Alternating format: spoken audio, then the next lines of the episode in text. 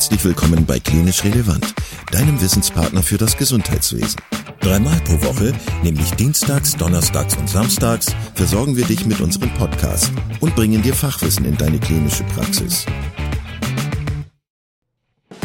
Weitere Informationen und Angebote findest du auf unserer Webseite www.klinisch-relevant.de.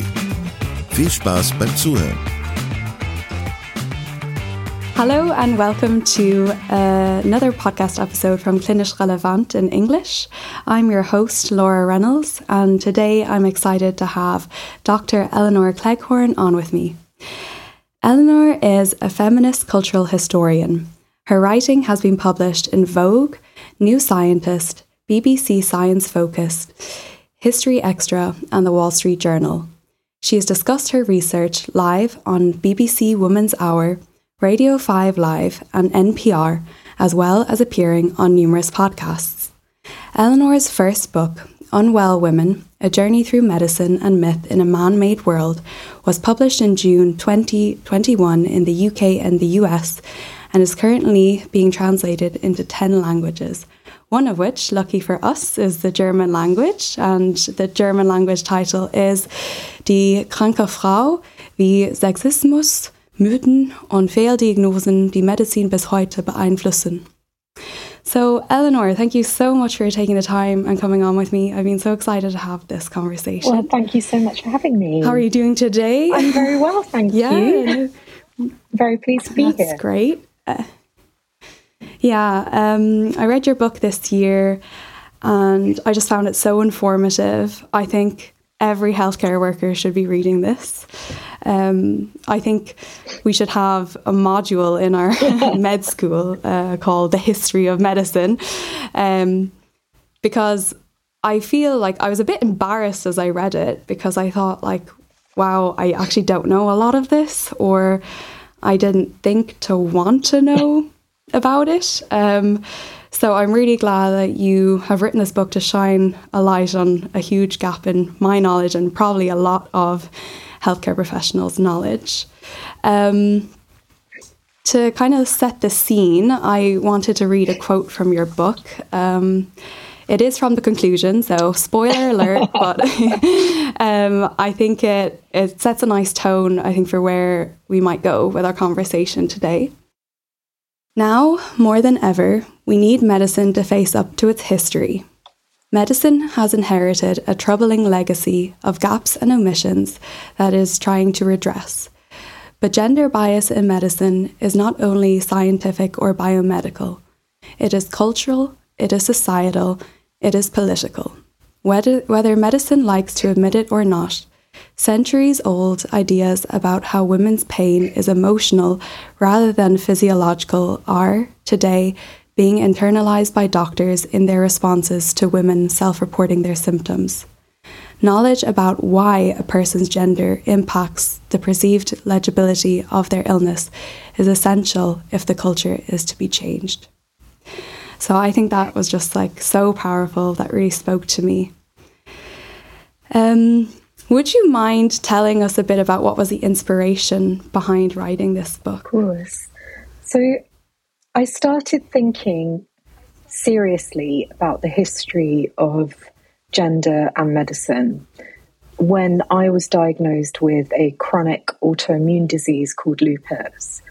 And this happened while I was pregnant with my second son, so quite late into my pregnancy, when it was discovered that my baby, um, his heart rate was very slow and they were trying to figure out, my doctors were trying to figure out the reasons why his heart rate was so slow.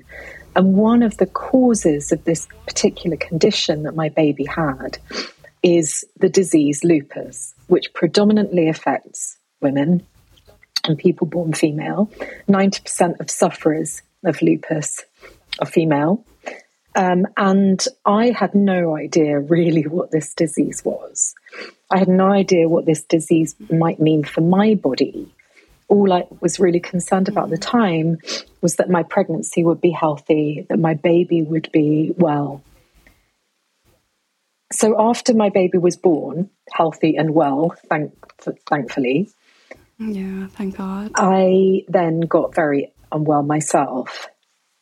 And I had a heart condition that um, got me hospitalized for quite a few days before any of the consultants and doctors really understood what was happening. And it turned out that the exact disease mechanism that had damaged my baby's heart was now damaging my own heart. And it took about 10, 11 days for me to really get this sort of diagnosis, this diagnostic explanation about what was happening into my, in my body, and for this information to be linked back to what had happened to my baby. And I felt like I'd fallen in between these cracks of knowledge and understanding, that I'd sort of slipped out of view in the kind of overwhelming concern for my baby's health. That my health had sort of fallen by the wayside, or concern for my health had fallen away. And as I was coping with my recovery and being the mother to a toddler and a newborn, I began to think about everything that had happened over the months to get me into a situation where, firstly, my baby got so unwell while I was pregnant, and secondly, why I was so unwell as a new mother. And before that pregnancy, for about 10 years, I'd been experiencing these intermittent symptoms pain, digestive issues, um, sensitivity to the sun, all these kind of strange symptoms that would wax and wane. And I would go to my doctor, and every time I went to see a general practitioner, for example, and tried to explain what was happening in my body, I would be told that I was anxious, that I was paying too much attention to my body, that I was stressed, that I was overweight, that I was depressed. Any sort of excuse rather than, okay, let's figure out what's happening in your body. Let's run tests. Let's ask more questions. Let's listen. Every excuse that was given to me by my doctors about why I might be feeling unwell seemed to be linked to the fact that I was a young woman seemed to be mm. very gender stereotypical accusations about my feelings, um, suggesting that I was overreacting, suggesting that I was just, you know, a hypochondriac, just thinking too much, almost trying to get attention, almost trying to kind of create problems when none existed. And in these years, as I was feeling so unwell and being constantly met with this dismissal, I started to internalize the idea that it must be my fault, that I must be making it up. If these health professionals who know so much more about bodies than I do are telling me that nothing's wrong, then nothing must be wrong. So it was only when I had my baby and I coped with the reality of this diagnosis and understanding that I'd probably had this disease for all the years while I was being ignored. That it really kind of, I guess that's when I came into my consciousness about the idea that medicine has a gender problem. This was my first kind of moment of recognition. At the time when I was first diagnosed with lupus, I was doing my PhD in history. So it was already my impulse to sort of look back to the past to understand where we are in the future. Excuse me. I've got a really. You're all good. Sorry, I've got a really runny no nose today. Um, uh, it was. I, I was a historian, so it was already my impulse to look back in order to understand where we are in the present. And I started looking into the history of lupus while I was recovering. So it was just a sort of, you know, lupus in the 19th century, a cursory Google, or trying to sort of read some papers from early 20th century. And I came across case studies of female patients, usually who were quite young, so about 18, maybe in their early 20s. And so many of the descriptions in these medical studies of these young women with lupus felt really similar to what I had been through. So, in these studies, I was meeting women who were suffering for years with rheumatic pain in their joints, who had been dismissed by countless doctors, who then ended up in hospital with some kind of organ failure. And it struck me that medical science, medicine as a science, had progressed exponentially in, say, a century. But the base attitudes towards female pain, the basic underlying sort of cultural social attitudes to a young woman in pain hadn't really changed at all.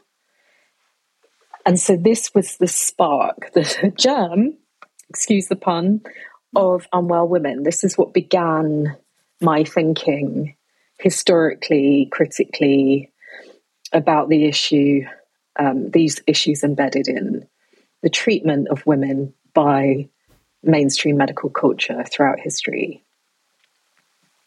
Mm. Wow, well, thank you for sharing. That is some experience you went through, and yeah, I'm I'm sorry that that was your experience. Um, I did want to ask how much research goes into researching such a book because you go way back. You span from like ancient Greece to now. As I was reading this, my mind was just blown. I was like, do you, was it like looking up just papers online? Did you go to libraries? Did you have to travel to find some of this, uh, the oh, sources? Um, that's a great question because I got my book deal for Unwell Women just before the global pandemic. So just before the majority of Europe shuts down um, for the COVID 19 pandemic. So mm. the majority of my research and reading was done at home. So I wasn't able to wow. visit the archives that I would have wanted to. I did have grand plans beforehand that I'd wanted to travel, that I'd wanted to visit archival collections. So I ended up kind of having to conduct most of the research from my desk. But thankfully, we have some incredible archival collections, such as the Wellcome Library, which is the medical library that's based here in London um, that has an incredible digital collection that's available for members.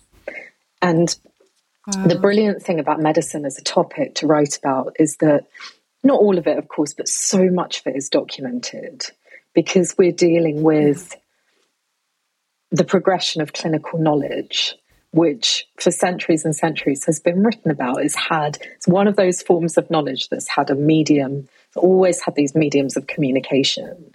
So there have been papers, journals, textbooks. It's a really well served subject for researchers.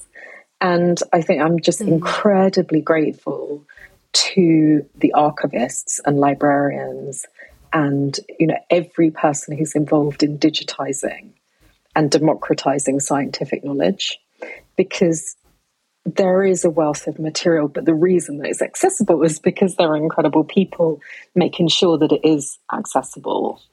Um, in terms of you know going back to the early history for say ancient Greece, which is more or less the beginnings of kind of Western medical thinking. Mm. Thankfully, we have got translations of works that were thought to be written in, say, the fourth or fifth century BC. Mm. A lot of what we have to rely on in terms of any kind of history is what people in the past have thought worth preserving. It's the knowledge mm. that people have hmm. thought worth preserving. So even though there's all this material, it was always important for me to think about why these are the particular materials that are available to me today. So, mm. the medical texts that I begin the book with are attributed to Hippocrates. And Hippocrates was, well, history believes, a physician, mm. a Greek physician of the fourth, fifth century BCE, who pretty much invented the t- kind of ethical medical practice that Western medicine is is based on. Many of us know that physicians always used to swear some aspect of the Hippocratic Oath before they became doctors and physicians. It's like the foundation of ethical medical practice. But of course, Hippocrates this figure called Hippocrates was also embedded in a particular time in history where there were very distinct attitudes towards gender, towards women's bodies, towards men's bodies, and towards what those bodies were supposed to be for. And the Hippocratic physicians were the first to really lay down theories of the study of the female body. So, what we would call today gynecology. So, really thinking about mm-hmm. how women's bodies work. Now, these doctors were not doing dissections. They were not looking at what happens underneath a woman's skin. What they were doing is making assumptions based on what they believed women's bodies were for. And so, what we get in these inaugural foundational medical texts are theories about women's bodies that are rooted in cultural and social assumptions that women are primarily reproductive, that the reason we exist is to be pregnant, give birth, and then biologically nurture children. But of course, these theories they formed. They were the they were the matter, the sustenance of medical thinking for centuries. And these sort of ideas, as kind of outlandish and distant as they seem from us today, mm. get kind of woven and threaded into medical theory as it progresses over the centuries. So yeah. it's always something that was always really kind of key in my mind is this, of course, wasn't the only medical thinking that was happening in ancient Greece people practice medicine in all different kinds of ways in, in domestic settings at home. The Hippocratic physicians were not the mm. only people who were tending to bodies, who were caring for the sick, who were ministering to people who were ill or who needed help.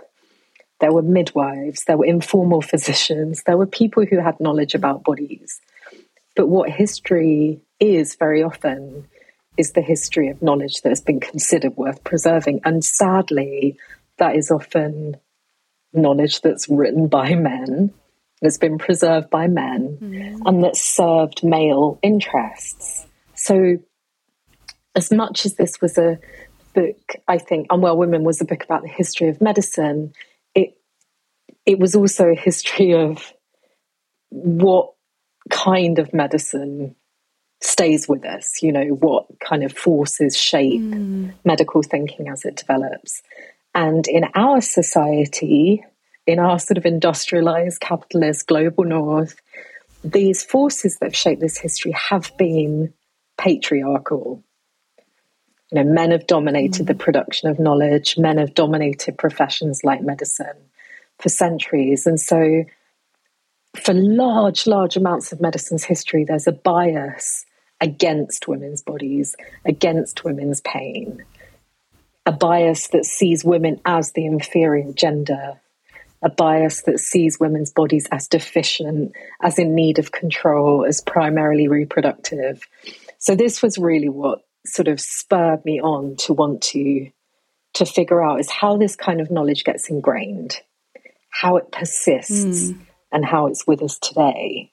So yeah, there was a, a huge amount to kind of plow through. Um, but it's just so fascinating to see something like the outlandish theory of the wandering womb from ancient Greece. Yes. To see the resonance of that into the 19th century or even into the present day. Yeah. And that was really fascinating Definitely. to me. Yeah. You said you're grateful for the archivists. I think anyone who's read your book is grateful for you for sifting through all these archives, putting it together in a way that's readable, it's accessible, you know. Uh, medical texts, they're sometimes they can be, shall we say, not sexy. But this is like, uh, I I did listen to another podcast you were on, and uh, the host referred to it as a beach read. You know, um, so it's definitely it is accessible, but it is yeah, it's fact based. So you, it's you know, you've it's researched, um, but easy easy to read. Well, sometimes not easy to read because some yeah. of it is so, you know, triggering, I suppose, mm. when you read about certain things and to think about that was real. That was a lived reality for women at a certain point in history. It's it's a difficult pill to swallow sometimes, yeah. but um, very eye opening. And you already touched on it, and I was wondering, can you take us basically on a journey, casual journey through yep. time, and start us off with the Wandering Womb? Of course. so the Wandering Womb is one of these brilliant Lovely. and hilarious and kind of unbelievable medical fantasies. So in ancient Greece, yeah. it was believed that the womb, the uterus, was an entity, like almost like a creature or a being that had its own impulses and desires. Um, and they came to this theory. I say they, I mean, you know, men in charge who were writing about uteruses um, came to this theory because they perceived women as being reproductive creatures, right? And they believed that women's bodies needed to be pregnant and be giving birth if they were to be healthy. Because they were like, okay, if they've got all this reproductive apparatus, surely they need to be using this continually in order to have any kind of equilibrium or health in their bodies. And so they mm. surmised that the uterus must be so desperate to be impregnated, to be gestating, to be carrying, that it must sort of want that regardless of the conscious control of the woman whose body it resides in. And so, various people from the Hippocratic doctors to philosophers like Plato and Aristotle kind of theorize that the womb has this independent force. And the medical thinkers, such as the Hippocratics, believe that if the uterus was not weighed down with male seed or carrying or involved in gestating a fetus, an embryo, that it would sort of mm-hmm. shrivel up and become dry and light and start wandering around the body in search of moisture. And the womb, it was theorized, could creep up towards the liver, it could creep up towards the heart, and it could cause this disease called uterine suffocation, whereby effectively a woman was being strangled by her own womb. Now, this is so outlandish and so ridiculous, but it made sense to ancient thinkers and ancient physicians because of the precedence of the reproductive system in women like that that it made sense to them but even when mm. bodies began to be dissected and even when it was very clear to physicians that the womb couldn't go wandering around it was tethered in place this sort of conceptual idea that a woman's body was controlled by her uterus that the uterus needed things regardless of what a woman thinks and feels and says, that a woman's reproductive body has to be served, that is already embedded in medical thinking. So, as the centuries progress, when we get into the sort of early modern period, so 14th, 15th, 16th, 17th centuries, and there is a new kind of wave of medical thinking so physicians are no longer just relying on translations of these old Greek texts. They're now starting to generate across Europe, generate medical thinking. Even then, with when knowledge, um, anatomical knowledge, starts to become something that's shared and generated, even then, this fiction that a womb is the engine of a woman's body and that it controls everything she does, that it's the driving force behind who, who a woman is, that idea sticks. We see that idea with us.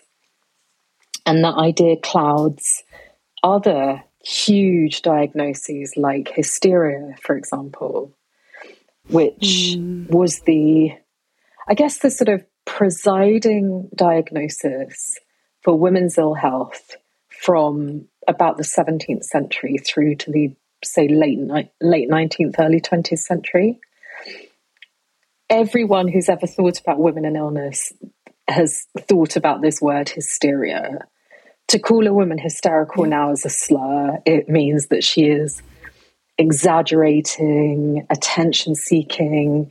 A hysterical woman is irrational, she's unruly, she's not in control of her emotions.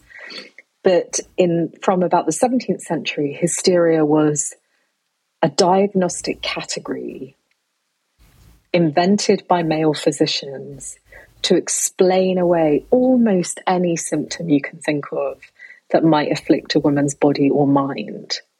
And quite often, what hysteria was was a label applied to women's sickness when male physicians didn't actually understand what was happening in her body or mind. It was a sort of mm. sticking plaster for male medical ignorance. But hysteria also had many negative connotations. The word itself, hysteria, comes from one of the ancient Greek words for uterus, which is hystera, many different words for uterus, but it's rooted mm. in that because originally hysteria was seen as the sort of evolution of the wandering womb. It was a disease caused by the afflictions of the womb that somehow kind of radiated all around a woman's body, provoking everything from chronic pain to emotional discord to heart palpitations to fainting, you know, you name it, it was thrown into yeah, the hysterical yeah. grab bag. Um, yeah. Once the idea, the association between the womb and women's illness was kind of untethered, hysteria became a disease that was related to the female nervous system, which was seen as being weaker, more delicate, more sort of feeble than the male nervous system. And hysteria, built into the connotation of hysteria, is the idea that the disease isn't necessarily real, that it's somehow linked mm. to the, a failure, some sort of failure in the female patient, either to conform to her role as a woman or to kind of accept her lot in life um, it was often linked mm. to women, you know, failing to failing in inverted commas to be mm. properly domestic or to accept that they should be wives and mothers. You know, so there's a very strong element of social and sexual control linked in with this idea of hysteria, which is mm. it's fascinating to read any text about hysteria and just to see here some of the ideas that were kind of vested in this concept, um, you would think it was an epidemic. But in reality, hysteria was an invented term. It had no basis in the body.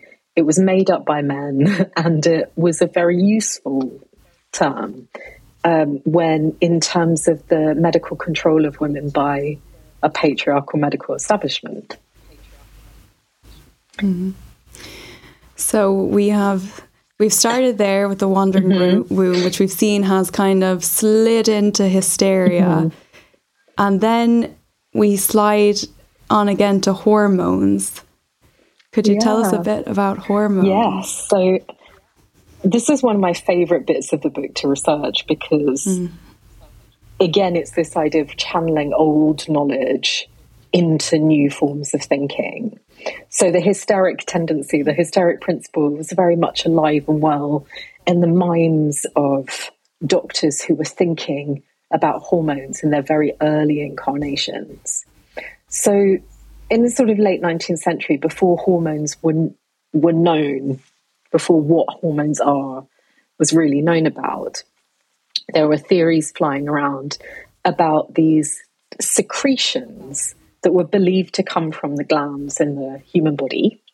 And those secretions were thought to be responsible for all the sort of essence of humanity characteristics. So, strength, intellectual vigor, um, sexuality, uh, and also traits, gender related traits as well. So, before estrogen was named, before the word hormone existed, doctors were thinking about the internal secretions in women and would write books about what these internal glandular secretions how they fed femininity how they were the sort of petrol the, the, the fuel that nourished the feminine sensibility in women And mm-hmm. the idea that if a woman's glandular secretions, so her hormones, were healthy and abundant, that she would be very feminine, which meant she was nurturing. She wanted to have lots of babies and care for them. She was placid, submissive, kind, didn't talk too much. She didn't have ambition. Mm. Whereas if if the hormones, if the secretions were somehow scanty, there were too much of them, or they were there were not enough of them, or they were impaired in some way, that she would be either too sexual and too voracious, or too masculine and too rejecting of her hmm. femininity.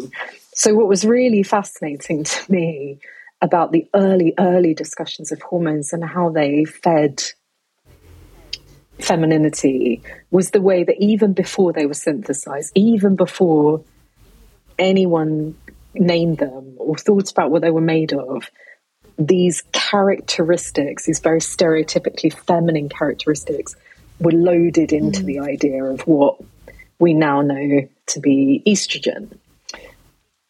And the idea that and this idea that a reproductive, maternal, nurturing woman was a healthy woman continued, this narrative continued, and it formed the basis of a lot of mm. discussion about hormones. So even before we really know what a hormone is, it's already gendered. And it's already gendered in a very stereotypical way, which is fascinating because, you know, mm. now we know that hormones are incredibly complex, that women have testosterone too, that it serves that women and men, male bodies, female bodies, are very hormonally complex. That there's not this one mm. feminizing mm. hormone and this one masculinizing hormone. But yeah. I think, as I said in the introduction to the book, medicine, it's never just about physicians and clinicians and researchers and laboratories. It's always reflected the realities of the world and it's always been threaded through with these very distinct ideas about what bodies are and what they're meant to do. So before mm. we have the objective, hopefully impartial science, people involved in medicine made up their minds by first by thinking, well, what what's a woman's how does a woman's body work? What does it do? Those kind of assumptions, gendered assumptions, came first before the knowledge. And myths and stories have sticking power. And you know they've formed there's the bias right? There's the bias that helps kind of shape and mold the science. So hormones were just fascinating because it seemed like the next mechanism in a kind of continuing narrative that equated mm-hmm. femininity stereotypical femininity with health. Yeah that links into, I suppose, contraception. Um, and you go into contraception there and uh, its eugenic history, which I have to say I did not know much about that. So I found that really interesting.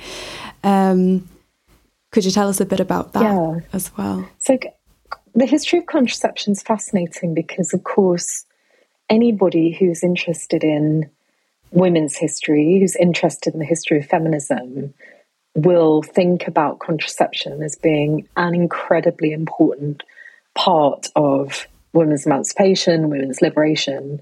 You know, the choice or uh, being given some control over one's fertility is an incredibly important, like, can't be underestimated how important that is in terms of the history of of feminism, the history of women's lives.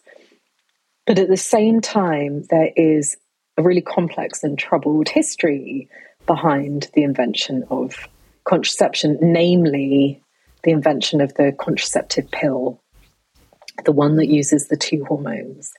And contraception came, you know, people throughout human history have found ways to limit their fertility. Now, we know that people throughout human history have used methods, have used sometimes herbal recipes, have thought about mm. how to mm. control and limit their fertility. So it's not a new thing, but having something that was effective, that was medically tested, that was available to the mass of women was new. That was a new thing. And it was incredibly politically charged because for at least a century or so before thoughts about making a contraceptive that was available to the mass of people, contraception had been illegal in many parts of Europe, in the US, and in the UK. So there was a feminist battle, really, or, or a battle connected to women's autonomy, women's reproductive autonomy that was really important. But when it came to actually testing the pill, developing the pill, the only way that the pill could get onto the market and be accepted was if it were tested on a fairly large quantity of female bodies. And with restrictions around contraception that were happening in the United States, this was really difficult to achieve. And so the contraceptive pill in its earliest incarnation was tested on women in on the occupied territory of Puerto Rico, which is American an island under American control, where contraception was not actually illegal. Mm-hmm. And the company that was involved in trialing the pill offered to certain women in Puerto Rico the opportunity to take a medicine to limit their fertility, but they were not told expressly that they were being part of, made part of a medical trial. They were not informed properly and adequately about the possible side effects of what they were taking. And they were also, when they complained about side effects, about the pain, about palpitations, about other associated side effects, these were not taken seriously or properly addressed in the findings of this so called trial. When later on, when the findings of the trial were, were reported on, and the, the authors of these reports were trying to address um, aspects of women's reporting of low mood, impaired libido, um, other mm. sort of physical mental symptoms, these were blamed on the emotional superactivity of Latin women, which is awful. Yeah. So these side effects were not taken seriously. So when the pill starts to come to market and it's available to not just to Latinx women, but it's available to the mass of women. And white women started to go to the doctors to complain about side effects. It was then that the racist and eugenic history of the development of the contraceptive pill started to come to public light because it was clear that this pill had been tested in an unethical way where the mm. you know history of whether side effects had not been taken seriously and not addressed and in order to serve a trial but not in order to respect and protect the subjects who were part of that trial and of course contraception mm. this is just one aspect of the history of contraception because there was always before then a eugenic narrative in the sort of early early to mid 20th century about mm-hmm. which kind of women should have their fertility controlled compulsorily and what kind of women and what kind of women for whom that should be a right and a choice so there's always been these tensions between when it comes to contraception between who gets to choose for whom contraception is a right and a liberty, and for whom contraception is something that's enforced and compulsory. And there were many discussions in the early 20th century around prominent voices in the eugenics movement about how ethnically diverse women, so black women, about how disabled women, women with chronic mental and physical health conditions, how their fertility should either be taken from them or limited um, through enforced, things like enforced sterilization or think through things like long term contraception. So for white women, it's been a you know a right, sure, but for women of color, for women who don't conform to, uh, I guess, the vision of what certain systems of power want the mothers of the future to be. Mm-hmm. The question of right and choice is completely different. So I think it, mm. but this is, I think this is one thing that's really crucial for anyone who's looking at the history of women's bodies, the history of medicine and feminism, and the way these points intertwine is that we can hold different truths in our hands at once. So we can appreciate mm. how contraception is liberatory and how it can be, and how it has been a really, really important part of reproductive autonomy in our past, but at the same time, honoring the people who uh, were completely essential to the genesis of that medicine and kind of returning them to history and honoring their experiences and making sure that we don't shy away from that when we talk about these histories, that we don't kind of whitewash contraception to be this incredible liberatory thing for all women. I think that's really important. I think we yeah. can we can do both things at once. We can look at yeah. We can look at and honor how something has really benefited how technology like contraception has benefited us, while at the same time not forgetting whose bodies and whose lives have paid the price for certain freedoms and liberties. I think that's really important. Yeah. Yeah, thank you for that. Thank you for highlighting that. And yeah, for giving, I suppose, the two sides to it. Um, so appreciate that. Um, my small story about contraception. Uh, so I'm from Ireland. Um, I'm not that old, so it wasn't actually that long ago. I was in secondary school. Well, I say that I was 15 years. Is that old? I don't know, but uh, um, I was not allowed to be taught about contraception mm. because I went to a Catholic school. But the majority of schools in Ireland are Catholic. Um, so I don't I don't want to get too religious or political here. That's not my aim. But as you know, you discuss in your book, medicine. It's the context of what's going on in society at that time, and that is what is going on in this this country still today. Um, the Centers for Disease Control and Prevention have named contraception one of the great uh, top 10 great public health achievements of the 20th century. So it's it is there in public health in medicine but it's potentially not getting delivered because of societal barriers. Um, i suppose some people might argue you know if people or you know teenagers or their families want information on contraceptions they can go to see their doctor. But on the flip side you could say well if you're looking for religious information you could just go to your church. Um, but that that is still you know education state still so intertwined with religion. Yeah.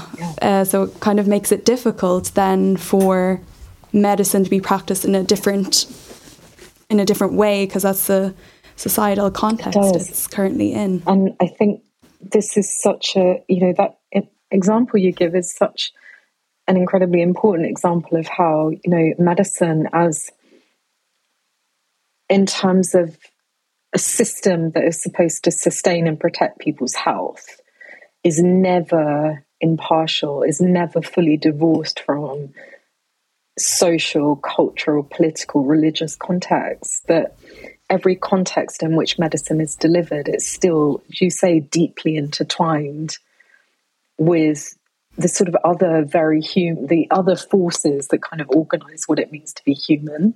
And usually those are the sort of dominant powers in that society. So if a society is dominated by a religious ideology, then the religious ideology will be kind of access to certain elements of public health will be always intertwined with religious ideology. And we see this now, I think, in the last year with what's happened in the US with the rollback of Roe and the um, prohibition of abortion rights in many different states in, in the in the US, we can see how deeply intertwined certain religious ideologies are still with aspects of public health.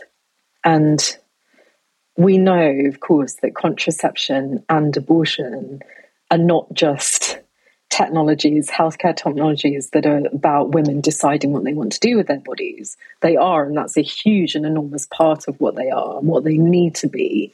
But they're also health care. Both contraception and abortion are healthcare. And when those, as we've seen from what's happened in the States, in many different states where there is virtually no legal right whatsoever to abortion, we can see the ro- roll on effect that this has had on other aspects of reproductive and gynecological healthcare because so many procedures, life saving procedures, often that need to happen are, you know, within the spectrum of abortion or contraception. You know, the need mm, to mm. the need to be able to be in control of one's reproductive health or to intervene in one's reproductive health is a matter of life or death for many people. And all the while, the ideology, whatever that ideology is, is intertwined with medicine, which is about, should be at its baseline about protecting and preserving health. You know, the more yeah. the access to that is impeded and hindered. And, you know, history tells us that there's never been a point in which medicine and healthcare has been inseparable from ideology. Mm.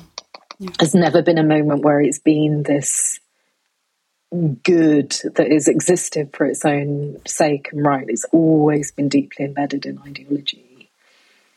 Mm. Having, you know, researched this book, published this book, what was your reaction when you know, all this change happened in America in recent time? Were you shocked? Were you surprised? Were you, could you have seen it coming? Um. I think that all of us who work in this space in some way could see that coming. In some way or another, could see that coming. Mm. Um, there's some of the victories that we've celebrated over the last years, such as repeal in Northern Ireland, these seem mm-hmm. these were such you know the the relief the the joy the seeing a fight and a and a swell and a turn of public support and understanding is incredible to see but there's the fear of how precarious these rights are how hard won they are and then how easy they are to take away is always there, isn't it? It's always there in one's mind that mm. as easily as you know, that throughout history we've had to fight and fight to call our bodies our own. And often mm. this hinges on a law made by a very small amount, usually of men, who are making decisions for millions, millions of people's bodies based on this overarching idea that essentially women are not people. essentially, women are reproductive units. And mm. often these laws are passed with the sort of idea that they're to protect women, to protect infants. But I think the precarity of something like Roe, the precarity of any law that gives us any right to choose what to do with our bodies, what to do with our fertility.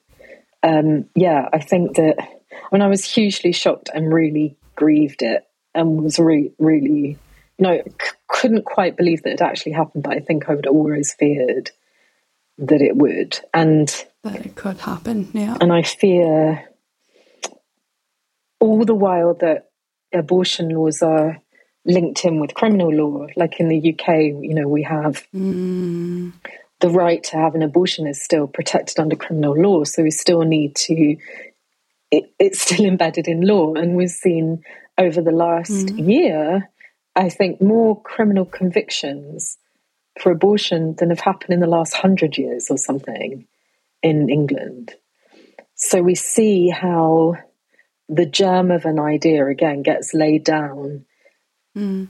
All the while, something's protected. All the while, a right is protected by criminal law. It's not really a right, and I Mm. think this is why the next frontier of campaigning is to have that Mm. the rights to decide what we do with our bodies taken out of criminal law. Um, it's it's so wild to think that something that is a healthcare, there is no other aspect of healthcare that is mired in criminal law, which is crazy to think about. Mm, yeah, Just in and of itself, yeah. that's a huge thing to sort of consider. Yeah. So yeah, it was Um, it was shocking, and I shock. Yeah. I just hope, you know, that we can look to a time when there is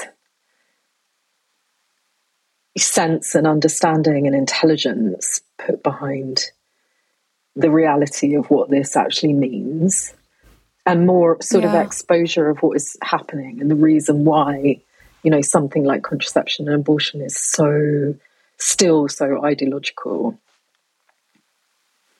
Yeah.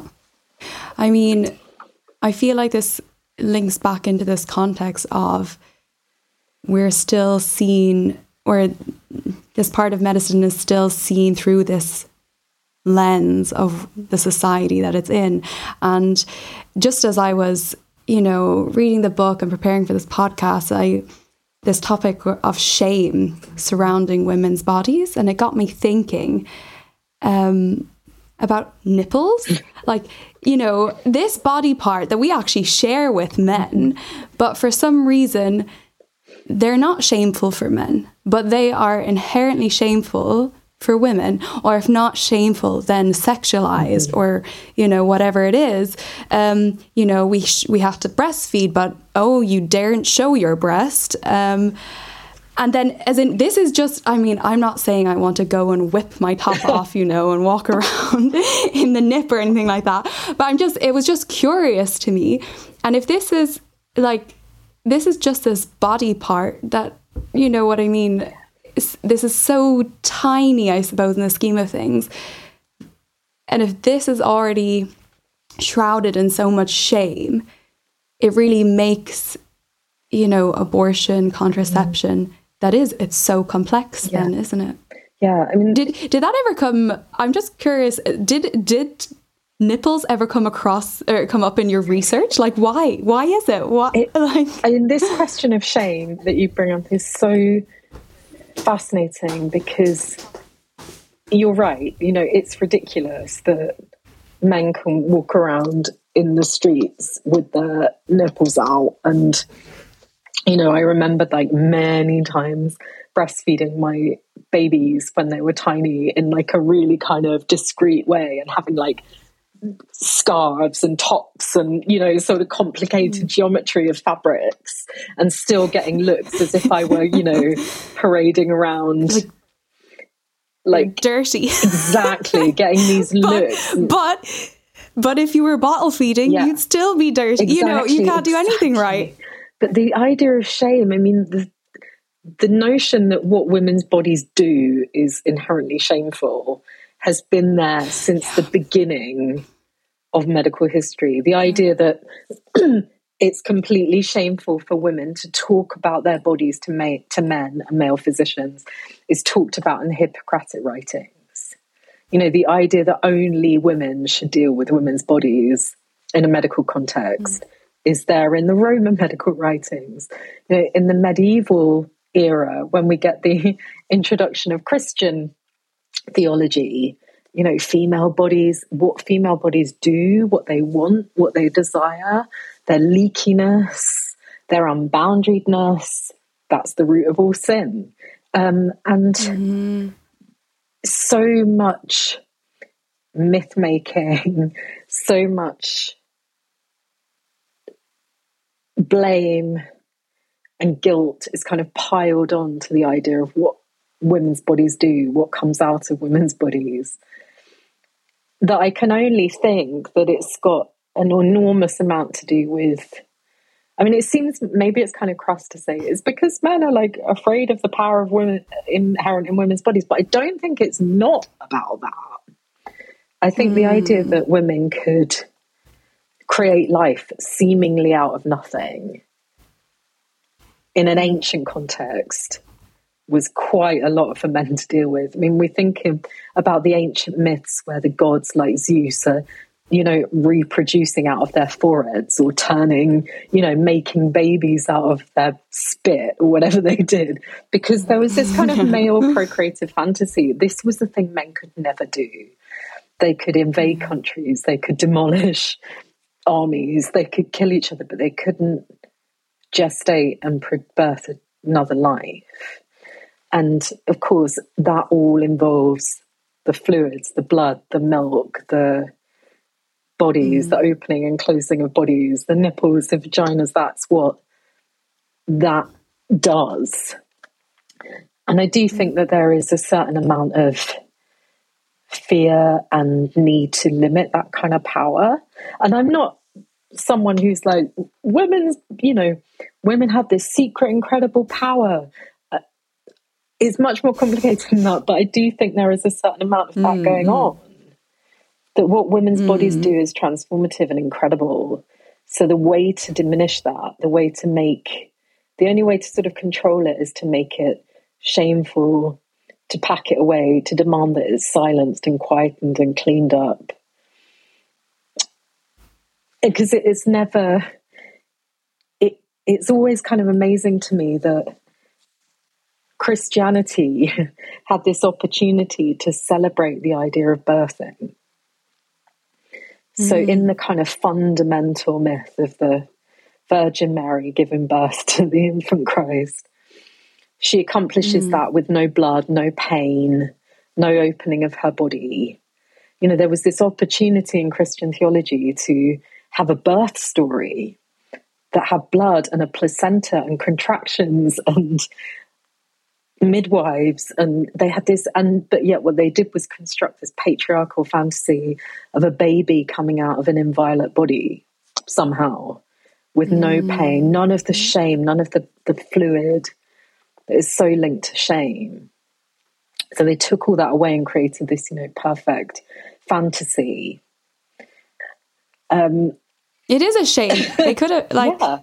because equally you could say it's like if you know if that's what you believe in god chose mm-hmm. mary he chose a woman mm-hmm. it's like oh we you know yeah. it was like a 50-50 chance there we could have you know that's why i was saying i think this is such a fundamental myth about women's yeah. bodies you know it's so huge it's even if you don't even if you're not christian even if you're an atheist this myth yeah. still permeates cultural thinking about women's bodies about shame about yeah, I think about it like, you know, if you're at work or something, you're feeling sick, you have a headache. You have someone else, oh, how, how's it going? What's up? And you're like, oh, I got a headache. It's like every single month we're having our period. Every mm-hmm. single month. I mean, maybe, uh, I think probably there are some people out there, you know, they don't have many symptoms or whatever. Mm-hmm. Um, but, you know, a lot of people do, whether it's uh, just like just i'm saying just but you know if it's nausea it's a change of bowel habit mm-hmm. it's pelvic pain it's leg pain it's back pain it's feeling tired it's feeling hungry it's just feeling a bit you know yeah. blah right but you can't tell anyone you can't tell anyone you mm-hmm. got to stick a smile on your face you got to mm-hmm. you know suck it up and on that note i might add here in germany doctors uniforms are often made of white trousers white trousers. Honestly, I was like, do you know the stress? Once a month, no. the stress. I'm just saying. No. Um, thankfully, my hospital has blue now, but a lot of doctors wear white. No. What is that? I know. Yeah. Thank you. Thank you. I appreciate the sympathy. Vielen Dank, dass du heute wieder zugehört hast und unser Gast gewesen bist. Wir hoffen sehr, dass dir dieser Beitrag gefallen hat und du etwas für deinen klinischen Alltag mitnehmen konntest. Wenn dem so sein sollte, dann freuen wir uns sehr über eine positive Bewertung bei Apple Podcasts. Falls du Lust hast mitzumachen und es einen Themenbereich gibt, in dem du dich besonders gut auskennst, dann melde dich doch gerne unter kontakt@klinisch-relevant.de. Gleiches gilt, wenn du Themenvorschläge oder konstruktive Kritik für uns hast. An dieser Stelle auch der Hinweis auf unseren Newsletter, den du unter www.klinisch-relevant.de abonnieren kannst und der dich immer auf dem Laufenden hält. Wenn du dich für unseren Newsletter einträgst, bekommst du einen 5-Euro-Gutschein, mit dem du in unserer Fortbildungsakademie einkaufen kannst. Wir wünschen dir jetzt bis zum nächsten Mal eine gute Zeit und freuen uns, wenn du bald wieder einschaltest. Pass auf dich auf, bleib gesund. Bis zum nächsten Mal. Ciao.